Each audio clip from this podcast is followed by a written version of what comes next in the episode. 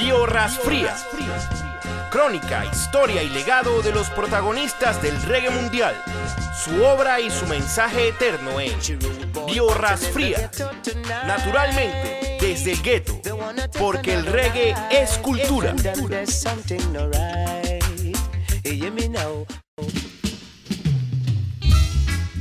Hoy hablaremos de Malcolm Little, uno de los líderes más resaltantes de la historia política y social norteamericana del siglo XX. Conocido como Malcolm X, a partir de su conversión al Islam, nació en Omaha, ciudad del estado de Nebraska, el 19 de mayo de 1925. Hijo de Louis Norton Little, ama de casa y madre de siete chicos. Su padre, Earl Little, era ministro bautista, ávido partidario del panafricanismo y los ideales nacionalistas predicados por Marcus Garvey. El activismo de Earl por los derechos civiles le trajo varias amenazas de muerte, lo que obligó a la familia a mudarse dos veces antes del cuarto cumpleaños de Malcolm. Su casa en Michigan fue quemada en 1929 Finalmente los enemigos de su padre lograron asesinarlo. Louise, la madre de Malcolm, sufrió varias crisis emocionales tras la muerte de su esposo hasta ser internada en una institución mental. Sus hijos se dividieron entre varios hogares de adopción y orfanatos. Aún arrastrando esa pesadilla, Malcolm siempre fue un estudiante centrado e inteligente se graduó de la secundaria entre los primeros de su clase. Sin embargo, cuando su profesor favorito le dijo a Malcolm que su sueño de convertirse en abogado no es una meta realista para un negro, Malcolm perdió interés y dejó los estudios. Pasó algún tiempo en Boston, Massachusetts, y luego viajó a Harlem, Nueva York, donde las circunstancias del momento y la falta de orientación adecuada lo llevó a involucrarse con delitos menores. Para 1942, Malcolm distribuía estupefacientes, organizaba la prostitución y de los juegos de azar era, como dicen en el norte, todo un proxeneta. En 1946 es detenido bajo los cargos de robo y condenado a 10 años de prisión. En la cárcel, Recordó sus días de la escuela, acercándose a los libros y luego de cumplir siete años de condena es liberado bajo fianza y decide continuar su educación. Fue durante este periodo de autoformación que el hermano de Malcolm, Reginald, lo visita y le comenta su reciente conversión a la religión musulmana, pues este recién se incorporaba a la organización religiosa de la Nación del Islam es el momento en que Malcolm empezó a estudiar las enseñanzas del líder Elijah Muhammad. Entre los objetivos de esta organización se planteaba la creación de un Estado propio, separado de uno habitado por personas blancas, lo que devela el perfil divisionista de la nación del Islam. En el momento en que fue puesto en libertad condicional en 1952, Malcolm era un devoto seguidor de esta organización religiosa y adopta la X como apellido para indicar su nombre tribal perdido, como era tradición en la organización. Uh, one white man named Lincoln uh, supposedly fought the Civil War to solve the race problem, and the problem is still here. Another white man named Lincoln, again the same white man, issued the Emancipation Proclamation.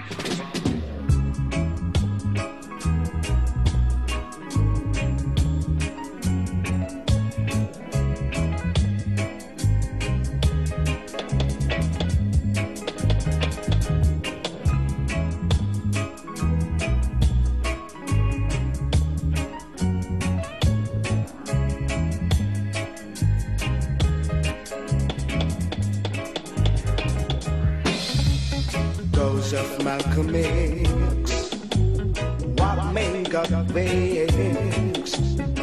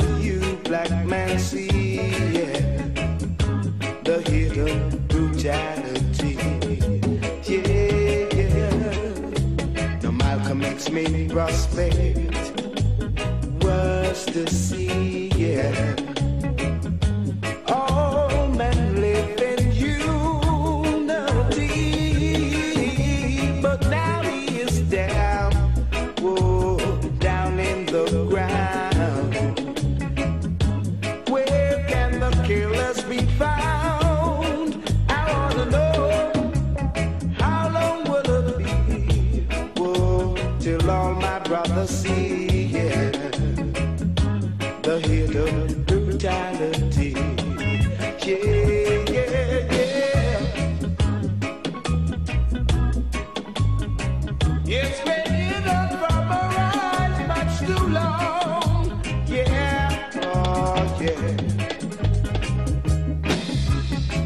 It can't go on and on, no, no, no, no. The hidden brutality, yeah. Of Malcolm X, white men got best.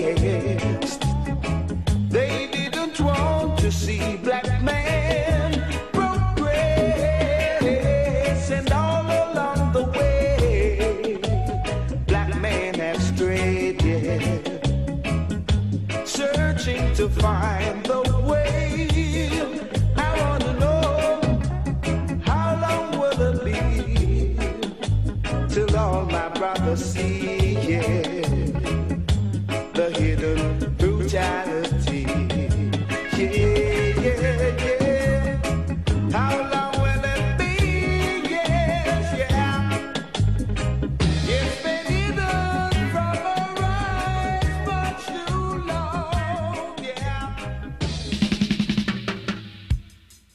Estás disfrutando en tu sección Biorras Fría la vida y obra de Malcolm X. Inteligente y articulador, Malcolm fue designado como ministro y portavoz nacional de la Nación del Islam. Escribió para columnas de periódicos, al mismo tiempo que participó en la radio y televisión con el objeto de difundir el mensaje de la nación en todo Estados Unidos. Su carisma, unidad y convicción atrajeron un asombroso número de nuevos miembros, acreditándosele en gran parte el aumento de la membresía que pasó de 500 en 1952 a 30.000 seguidores en 1963. La nación del Islam continuó creciendo, al punto que agentes del FBI se infiltraron en la organización, interviniendo secretamente en las líneas telefónicas, instalando cámaras y otros equipos de espionaje para supervisar las actividades del grupo, incluso algunos agentes actuaron como guardaespaldas de Malcolm. La fe de Malcolm recibió un duro golpe en el año de 1963. Se enteró que su mentor y líder, el Yad Mohammad, tuvo relaciones sexuales con al menos seis mujeres dentro de la organización Nación del Islam, incluso llegando a procrear algunos hijos. Yo no soy educado, ni soy un experto en cualquier campo en particular, pero sí soy sincero, y mi sinceridad es mi credencial. Desde su incorporación a la organización, Malcolm había seguido fielmente las enseñanzas de Mohammed y los principios musulmanes, que incluyen el celibato hasta contraer matrimonio. Malcolm se sentía culpable por las masas que había llevado a unirse a la nación, que ahora sentía era una organización fraudulenta basada en demasiadas mentiras para ser ignoradas.